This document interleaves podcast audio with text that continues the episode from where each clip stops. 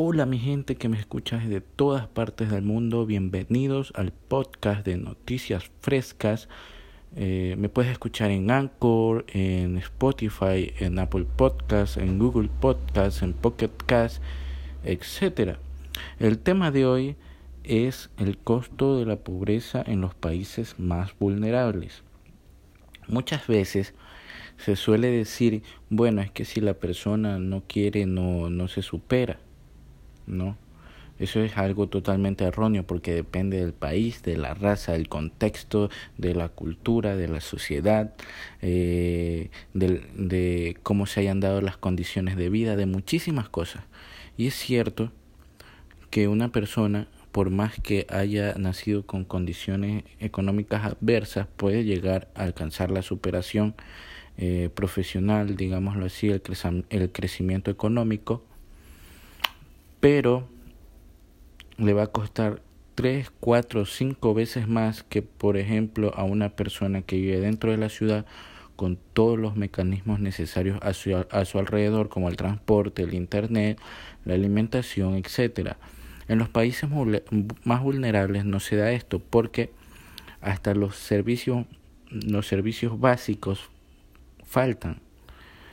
Y de por sí ya eh, en los países más vulnerables es muy difícil sobrevivir, conseguir el alimento día a día, así como el agua, que muchas veces tienen que caminar miles o no, digamos tanto, cientos de kilómetros para poder hallarla, eh, hacer pozas.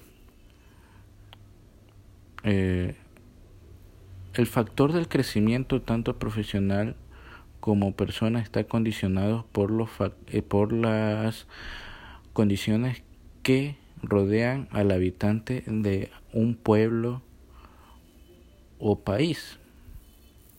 Porque no todas las condiciones en todos los países son iguales. Si fuera así, no hubiese eh, pobreza. Toda la gente fuera de eh, clase económicamente hablando solamente en lo económico, porque lo de las clases está totalmente viciado, es un tema que, que no sé, que se usa eh, de mala forma, para despectivamente, ¿no? Solamente en el sentido económico es lo que estoy mencionando. Si no, si no hubiera, este, si todas las condiciones fueran iguales en todos los países, eh, hubiese solamente clase media para arriba, económicamente hablando, como les dije, pero no es así. Eh, muchos, en muchos lugares, en muchos países, en donde de por sí los servicios eh, básicos son muy difíciles de, de, de obtener, ni se diga la educación, porque es muy precaria tanto en recursos como en preparación del docente. Y hay algo que, que estaba analizando estos últimos tiempos, estos últimos años, que si por ejemplo eh, en países más vulnerables eh, puede faltar recursos técnicos o tecnológicos, pero los niños crecen sabiendo dos o tres idiomas desde muy, muy pequeños. Y eso es una llave realmente muy buena, muy buena porque en países como el mío, como Ecuador, en cambio no es así. El nivel de inglés no está masificado en todo lo que se llama el, contexto del sistema educativo. No es igual. No es igual. Será un mínimo porcentaje de los estudiantes, eh, de los niños, que, que hablan bien dos o tres idiomas. En cambio, en países vulnerables, eh, lo dominan, dominan bien dos o tres idiomas y, y las condiciones son muy, muy adversas. Quizás sea porque por el turismo, quizás sea porque ellos los practican más de esa manera, ¿no? Eh, porque los profesores de idiomas se esmeran en, en, dar su clase también, en prepararlos bien, ya que, por ejemplo, para lo que es computación, es una herramienta indispensable la, la máquina, el computador, la laptop, pero un idioma el profesor sí lo puede enseñar, si es buen, buen docente, lo puede enseñar tranquilamente, aunque haya ciertas condiciones adversas porque puede preparar bien a sus estudiantes con el conocimiento que, que pues el docente ya posee. Hay muchos factores que se pueden analizar aquí, como por ejemplo también la corrupción, el no dar los recursos suficientes para la preparación de sus de sus ciudadanos, especialmente de la educación básica y el bachillerato.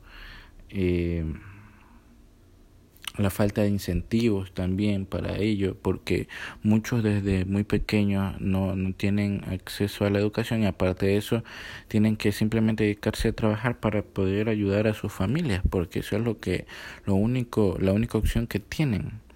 Entonces no se puede medir de la misma manera y decir precipitadamente que si no quieres es porque no progresas, porque no es así. No es así. Las condiciones no son las mismas ni dentro de un mismo país y peor en, en, en diferentes continentes no son las mismas. Si en una misma ciudad, pongamos un ejemplo, se ve distintos niveles eh, económicos, en las periferias hay mucha pobreza, en las periferias de, la, de una ciudad hay mucha pobreza y el acceso a los recursos es muy bajo. Y ni se diga de, de los hogares que, que necesitan, digamos, el Internet. Es pésimo el servicio. Porque las compañías realmente no se esmeran y no se esfuerzan por atender bien a estos sectores porque simplemente no les es rentable. Y si dan un servicio, pues es de mala calidad. Ese es el punto. ¿Cómo se puede eh, diversificar mejor el ingreso? Sería la solución de un país para que llegue a los sectores más vulnerables, a los que necesitan más apoyo para poder prepararse mejor. Espero eh, invitarte a, la reflexión eh, con el capítulo de hoy y que como profesional si tienes la oportunidad en algún momento de tu vida, pues también ayudes y compartas de tu conocimiento para que las personas que no tienen acceso, digamos, físicamente al conocimiento porque viven en lugares muy, muy alejados, pues te puedan escuchar, te puedan ver por medio de un video o una conferencia que puedas ofrecer eh, mediante publicitarla mediante redes sociales o, o, o, algún documento que desees hacer, ¿no? que puedan leer, que se puedan descargar, que la gente que no tiene acceso fácilmente a la educación o a recursos tecnológicos pueda acceder a ellos. Mm. Y pues nada, gracias por, por escuchar mi, mi podcast, gracias por darme tu tiempo. Eh, si te gustó, espero pues bueno lo compartas y nos escuchamos en el siguiente podcast para analizar otro tema igual de importante como es el de la pobreza, el costo de la pobreza en los países más vulnerables.